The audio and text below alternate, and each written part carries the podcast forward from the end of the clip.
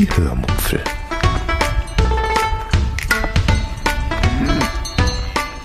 Aus dem Tagebuch einer Allgäuerin.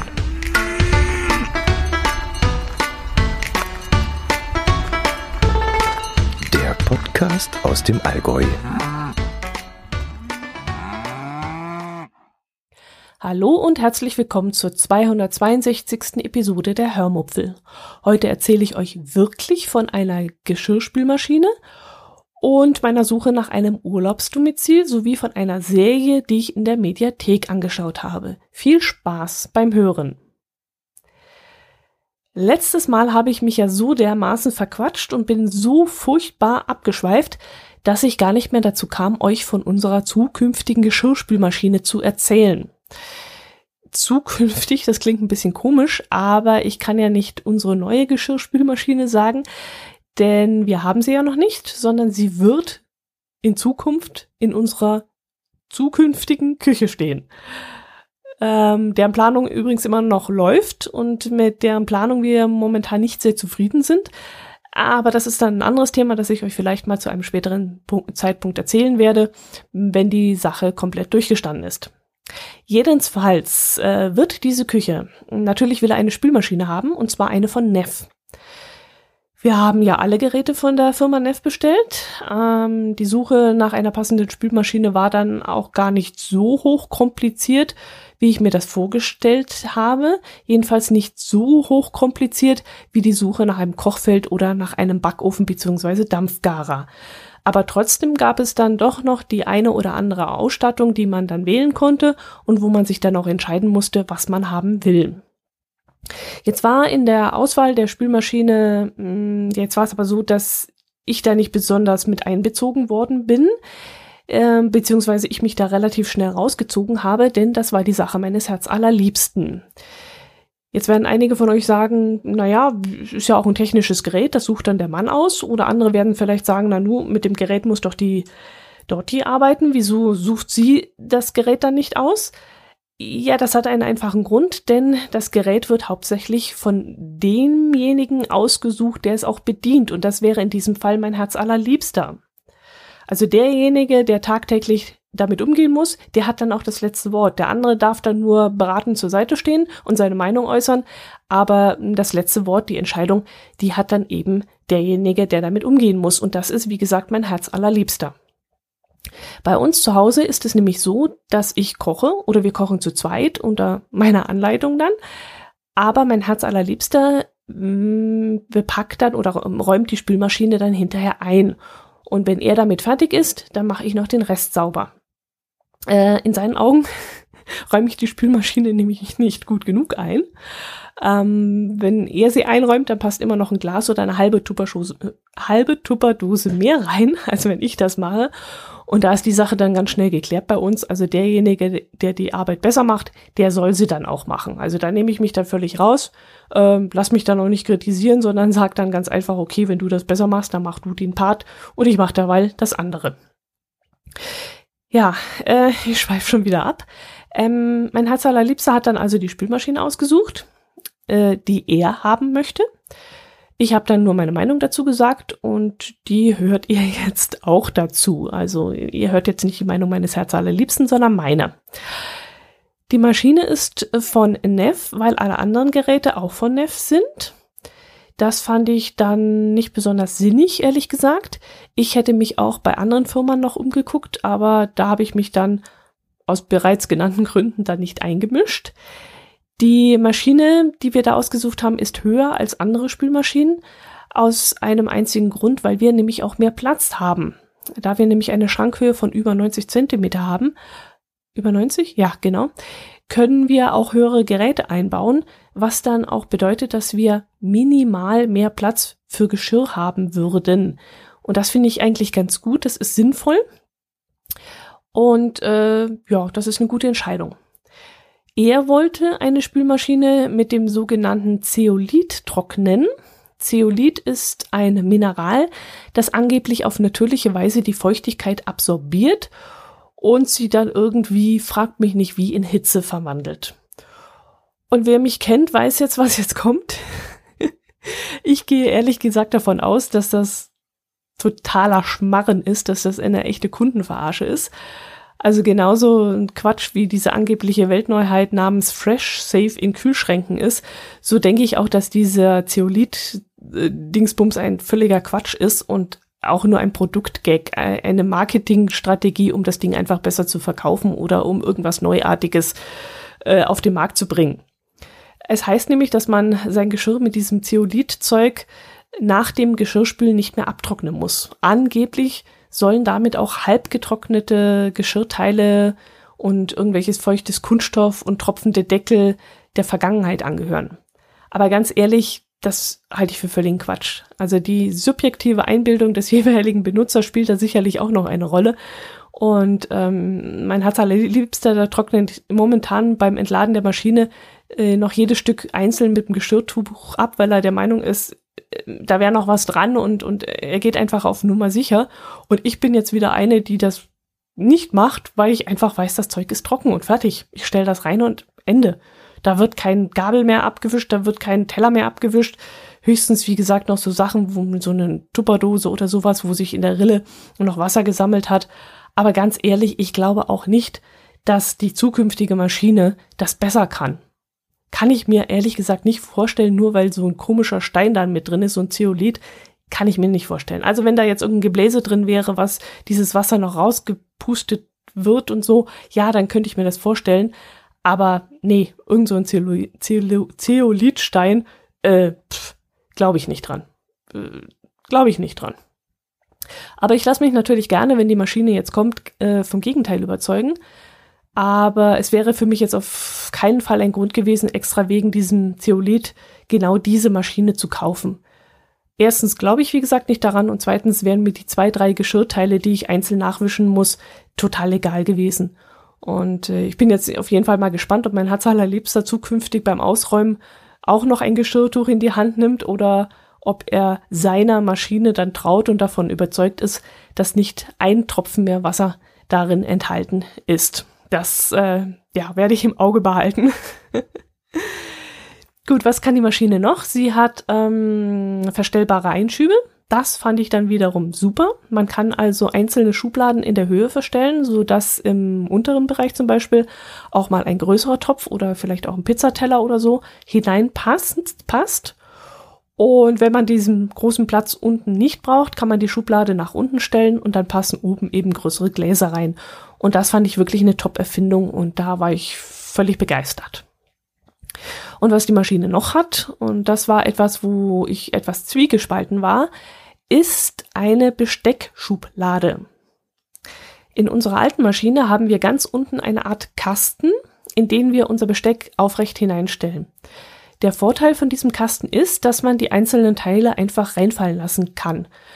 Der Nachteil ist, dass dieser bescheuerte Kasten ständig im Weg ist. Also er befindet sich da an einer Stelle, an der man ganz bequem noch einen Topf hinstellen könnte, wenn eben dieser Kasten nicht dort wäre.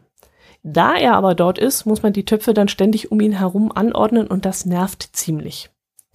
Die neue Spülmaschine von Neff hat diesen Kasten jetzt aber nicht. Anstelle des Kastens ist nichts. Also außer Platz, Platz für Töpfe. Und das Besteck, das man sonst dort reingelegt hätte, geschmissen hätte, das legt man nun ganz oben in die Spülmaschine, wo sich eine sogenannte Besteckschublade befindet. Ich persönlich finde das einerseits doof, andererseits hätte ich jetzt ehrlich gesagt auch keine Ahnung, wie man es besser machen kann. Also doof finde ich es, weil man nun beim Einräumen sehr viel Zeit verliert.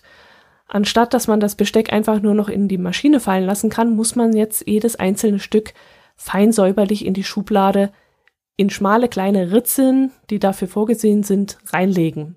Also fein säuberlich nebeneinander Stück für Stück. Und das finde ich ziemlich zeitraubend und auch sehr mühsam und kann mir nicht vorstellen, dass das so einen Heidenspaß macht. Aber man hat jetzt, wie gesagt, diesen blöden Kasten nicht mehr. Und deswegen war ich so ein bisschen zwiegespalten, ob das jetzt gut ist oder schlecht. Jetzt hat man vielleicht die Pest gegen die Cholera eingetauscht, aber ich weiß es nicht. Wir werden das auf jeden Fall in der Praxis sehen, wie sinnvoll oder unsinnig das Ganze ist.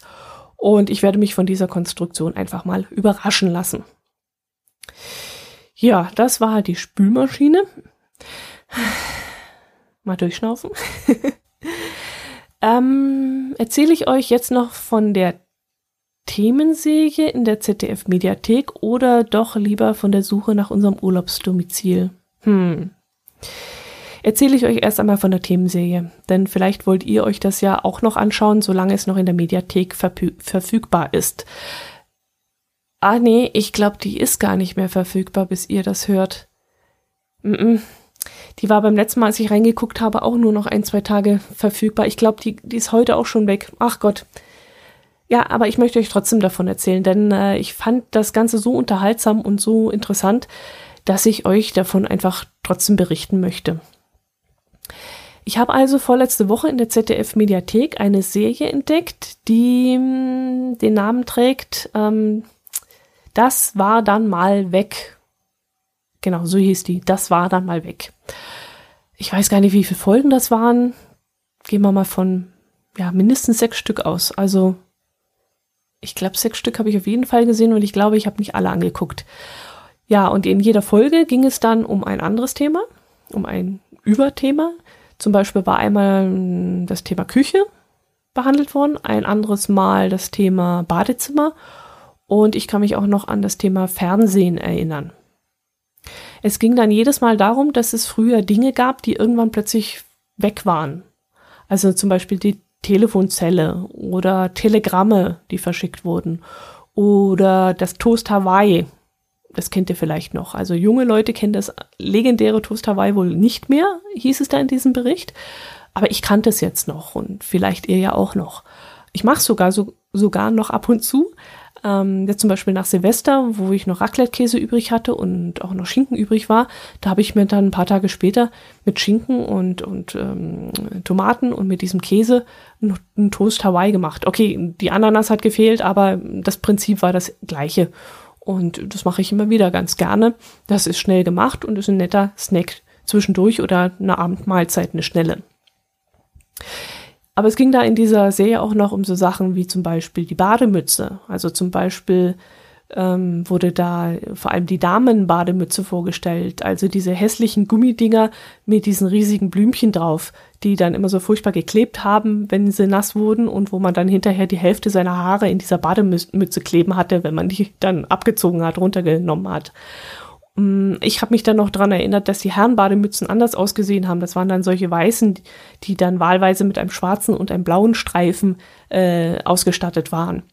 Aber dort in dem Bericht, da war hauptsächlich von der Damenbademütze die Rede und ich konnte mich noch sehr gut daran erinnern, dass ich als kleines Kind solche Dinge auch noch tragen musste und ich fand sie furchtbar. Ich hatte lange Haare, also mein, meine Haare gingen mir bis zum Popo runter und ich musste die dann immer unter diese Gummimatte da runterklemmen und dann ist, sind die Haare nass geworden und die Badekappe ist auch nass geworden und hinterher war das ein Graus, meine Haare da wieder aus dieser Badekappe rauszunehmen. Also es war eine Katastrophe. Ja, und ähm, was gab's noch? In der Serie wurden dann auch so Sachen wie äh, die Kittelschürze vorgestellt. Äh, die kenne ich jetzt von meiner Oma und von meiner Mutter auch noch. Und heute tragen die Omas die wohl auch noch, aber ich jetzt zum Beispiel nicht mehr und ich kenne auch keinen aus meinem Altersbereich, äh, der sowas noch hat. Oder was gab's noch? Die, der, ach ja, der, der Mufuti, den es vor allem wohl im Ostdeutschland damals gab. Also wir hatten zwar auch einen, aber dass der Tisch Mufuti äh, heißen hat, das ähm, daran kann ich mich nicht mehr erinnern. Das war mir völlig neu. Das hieß wohl nur im Osten so, vermute ich jetzt mal. Ähm, ja, für alle, die dann nicht wissen, was das ist, äh, das ist der sogenannte Multifunktionstisch. Und das war ein Wohnzimmertisch, den man auf Küchentischhöhe hochdrehen konnte mit so einer Kurbel. Und man konnte ihn, glaube auch noch auf doppelte Länge ausklappen. Und das war dann sehr praktisch, denn dann konnte man, wenn man Gäste hatte und Feten gefeiert hat, und das Wohnzimmer war ja meistens größer als die Küche, dann konnte man den Wohnzimmertisch einfach vergrößern und hatte dann Platz, um dort dran zu essen. Ja, an was erinnere ich mich noch aus der Serie?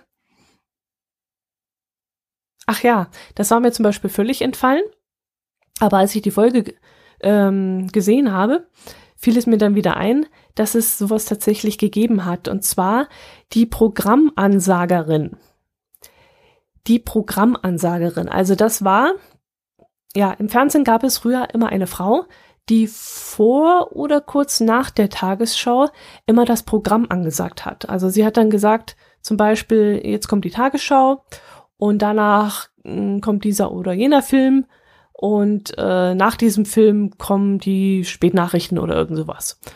Ähm, die hat dann auch immer ein bisschen beschrieben, worin es in diesem Spielfilm Film geht. Und ja, das war immer so ihre Aufgabe.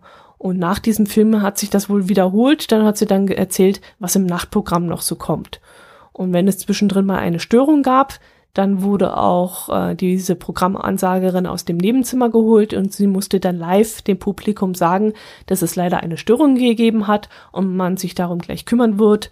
Und dann wurde dann im Nachhinein ein Schild eingeblendet, auf dem dann äh, der Satz stand irgendwie so Störung, wir bitten um etwas Geduld oder so. Und ganz ehrlich, ich komme mich absolut nicht mehr an diese Programmansagerin erinnern. Also äh, erst als dieser Bericht kam und ich das jetzt nochmal gesehen habe, da fiel es mir wieder ein. Ähm, vor allem kann ich mir ehrlich gesagt nicht erklären, warum es diese Frau gab. Also wir hatten damals ja auch schon sowas wie Programmzeitschriften. Also brauchte man diese Frau eigentlich gar nicht, denke ich mal. Okay, vielleicht weil die Programmzeitschriften äh, auch nicht so up-to-date waren. Die wurden ja auch zwei, drei Wochen vorher gedruckt und äh, wenn sich das Programm aus welchen Gründen auch immer verändert hatte, dann war es vielleicht sinnvoll, kurzfristig nochmal darauf hinzuweisen, was jetzt kommt und dafür waren die Frauen wohl, ähm, ja, vorhanden. Also dafür waren die wohl da. Ja. Mm, es wurden dann noch andere Dinge wieder ins Gedächtnis gerufen, wie zum Beispiel BMX-Räder. Äh, das hatte ich nicht. Ähm, oder Heißlufthauben kannte ich jetzt auch nicht mehr. Äh, oder Teletext hm, gibt es wohl jetzt immer noch, aber in anderer Form. Ich glaube, das ist eher so hm, Online-Gedöns, was im Fernsehen übertragen wird. Und dann von Henkelmännern wurde berichtet, dass damit immer die äh, Mahlzeiten mit zur Arbeit genommen wurden. Also es war wirklich sehr, sehr spannend und ähm, interessant. Jo, äh, war sehr kurzweilig, ähm, obwohl die Berichte, die waren ein bisschen äh, sehr ausführlich und sehr langatmig. Also da bin ich ein kürzeres gewöhnt und, und, und knackigere Berichterstattung. Aber ich fand diese Zeitreise trotzdem sehr interessant und auch sehr unterhaltsam. Vielleicht sucht ihr einfach mal danach. Ich glaube, wie gesagt, die Folgen sind nicht mehr in der Mediathek, aber vielleicht habt ihr ja Glück und sie sind noch irgendwo gespeichert worden, vielleicht auf YouTube oder so. Es gibt ja jetzt auf YouTube auch öfters mal eine Zweitverwertung der, äh, der Fernsehsender und vielleicht äh, haben sie es dort online gestellt. Gut, das war's eigentlich. Äh, von meinen Urlaubsplanungen kann ich euch jetzt eigentlich gar nicht so großartig noch was erzählen. Dazu fehlt mir jetzt die Zeit. Aber ich war ehrlich gesagt auch nicht besonders erfolgreich, muss ich dazu sagen. Ich wollte unseren Urlaub eigentlich irgendwo an der Ostsee, in der sogenannten Hohwarter Bucht heißt das, glaube ich, planen. Davon bin ich aber jetzt wieder abgekommen, weil die Campingplätze, die es dort gibt, nur sehr wenige Touristenstellplätze haben und im Verhältnis zu diesen Touristenstellplätzen verdammt viele Dauercamper dort äh, untergebracht sind. Und das schreckt mich doch ziemlich ab. Ich habe jetzt mit Dauercampern keine sehr guten Erfahrungen gemacht äh, in der Vergangenheit. Ähm, einmal wurden wir gleich bei der Ankunft von ihnen sogar überfallen und vollgequatscht, so dass wir gar nicht mehr aufbauen konnten, unseren ganzen Kruscht, weil die ständig bei uns standen und uns von der Arbeit abgehalten haben. Und im weiteren Verlauf äh, des Urlaubs äh, wurden dann bei denen die Heckenscheren äh, ausgepackt und dann wurde erstmal die ganze Hecke geschnitten äh, in der Mittagspause. Und ähm, ja, diese ganzen Dauercamper-Zusammenkünfte abends, die haben uns dann auch genervt. Also das war dann ein sehr, ziemlich verkorkster Urlaub, den wir da hatten. Das war, glaube auch an der Ostsee, irgendwo bei Grömitz. Da hatten wir schlechte Erfahrungen gemacht. Und auf einem anderen Campingplatz, das war damals in Leipzig, da wurde ich dann gleich bei, der, bei unserer Ankunft äh, zurechtgewiesen, wo ich welches Geschirr spülen darf und wo ich den Salat waschen darf und wo ich da was hinschmeißen darf. Und ähm, ja, seitdem bin ich eben kein Fan von Dauercampern mehr. Und äh, ehrlich gesagt fühle ich mich immer auch wie ein bisschen so wie in einer Touristenhochburg, wenn man auf einen Campingplatz kommt, wo viele Dauercamper sind. Die haben da meist ihre Palisaden um ihr Grundstück gezogen, äh, fast zwei Meter hoch, damit auch ja keiner auf ihr Grundstück schaut. Und teilweise sind das irgendwelche zusammengeflickten Bastmatten, die sie doppelt übereinander geknotet haben und so. Und das sieht dann immer so ein bisschen aus wie Fort Knox und ist wirklich nicht schön anzusehen. Und das erinnert mich dann immer so ein bisschen an die Bettenburgen von Teneriffa, also wo da so ein Hotelbunker an den anderen geklatscht ist mit Sicherheitszaun und drumherum und das Sicherheitspersonal und so. Und bei den Dauerncampern ist das Sicherheitspersonal dann immer der Gartenzwerg oder die Keramikschnecke, sage ich dann immer, die da vor dem Gartentürchen steht. Und ähm, ja, das ist, ich komme damit nicht ganz klar und ähm, deswegen schaue ich dann immer ein bisschen vorher, wie ist das Verhältnis zwischen Touristenplätzen und Dauerstellplätzen? Ist das ausgeglichen und ist da vielleicht ein Sicherheitsabstand zwischen den beiden Parteien? Und äh, das habe ich, wie gesagt, auf den Plätzen, die ich mir bis jetzt angeschaut habe, dort in dieser Hohwarter Bucht nicht entdecken können. Beziehungsweise auf einem Campingplatz war noch ein anderes Problem. Da ist es so, dass man äh, das Auto nicht mit an den Stellplatz stellen kann. Und das finde ich auch ein bisschen blöd. Wir haben eigentlich immer irgendwelche Gegenstände, sei es Getränke oder ein Campingtisch oder so, im Auto lagern und müssen dann natürlich morgens und abends an den Kofferraum ran, um eben den Campingtisch rauszuholen oder mal Getränke aufzufüllen oder so. Und ähm, der Campingplatz, der begründet das zwar damit, dass man nicht ständig durch Türgeknalle gestört werden soll, was ich ziemlich löblich finde und wo ich ganz bei ihm bin. Aber ehrlich gesagt war Türgeknalle noch nie unser Problem auf irgendwelchen Campingplätzen. Also da gibt es ganz andere Lärmauslöser, die nerviger sind als jetzt dieses Türgeknalle. Und äh, ich hätte halt mein Auto lieber am Wohnwagen, um einfach Zugriff darauf zu haben. Naja, jedenfalls werde ich mich jetzt äh, noch einmal in einer anderen Gegend nach einem schönen Urlaubsdomizil umschauen. Es soll im ersten Urlaub jedenfalls an oder in die Nähe der Ostsee gehen. Und im Herbst wollen wir dann in die Lausitz oder in den Spreewald. Da bin ich mir noch nicht unbedingt einig. Ich äh, weiß ehrlich gesagt so gar nicht, was man in der Lausitz zu sehen und erleben kann und welcher Ausgangspunkt da besonders praktisch für uns wäre. Und da muss ich mich noch ein bisschen schlau machen. Schöne Campingplätze scheint es dort schon zu geben, aber es kommt eben auch darauf an, was wir dort unternehmen wollen und danach wird dann auch der Platz ausgesucht. Und im Spreewald, da war ich vor vielen Jahren einmal und da möchte ich schon lange mal wieder hin. Und jetzt kann ich mich eben nicht ganz entscheiden, ob wir unsere Ausgangsposition eher Richtung Lausitz oder eher Richtung Spreewald legen. Im Grunde ist das jetzt zwar nur ein Abstand von maximal 60, 70 Kilometer, glaube ich, aber wir sind eben sehr aktiv und wollen dann auch ähm, nicht jeden zweiten Tag 60, 70 Kilometer in alle Himmelsrichtungen fahren müssen, sondern wir wollen irgendwo unseren Ausgangspunkt haben und von dort aus eben kleinere Touren planen. Und jetzt ist eben die Frage, wo? Von Spreewald aus oder von der Lausitz aus? Jetzt müssen wir mal überlegen. Also wenn jemand von euch aus der Gegend ist und mir da einen Tipp geben könnte, wäre ich wirklich sehr, sehr dankbar. Ähm, wir sind, wie gesagt, sehr aktiv, wollen viel anschauen. Wir wollen schöne Städtchen anschauen, vielleicht irgendwelche Häfen oder so. Ähm, Sehenswürdigkeiten wollen wir angucken, wir wollen Pedelec fahren, wir wollen Geocaching machen und sind eigentlich den ganzen Tag unterwegs und aktiv unterwegs.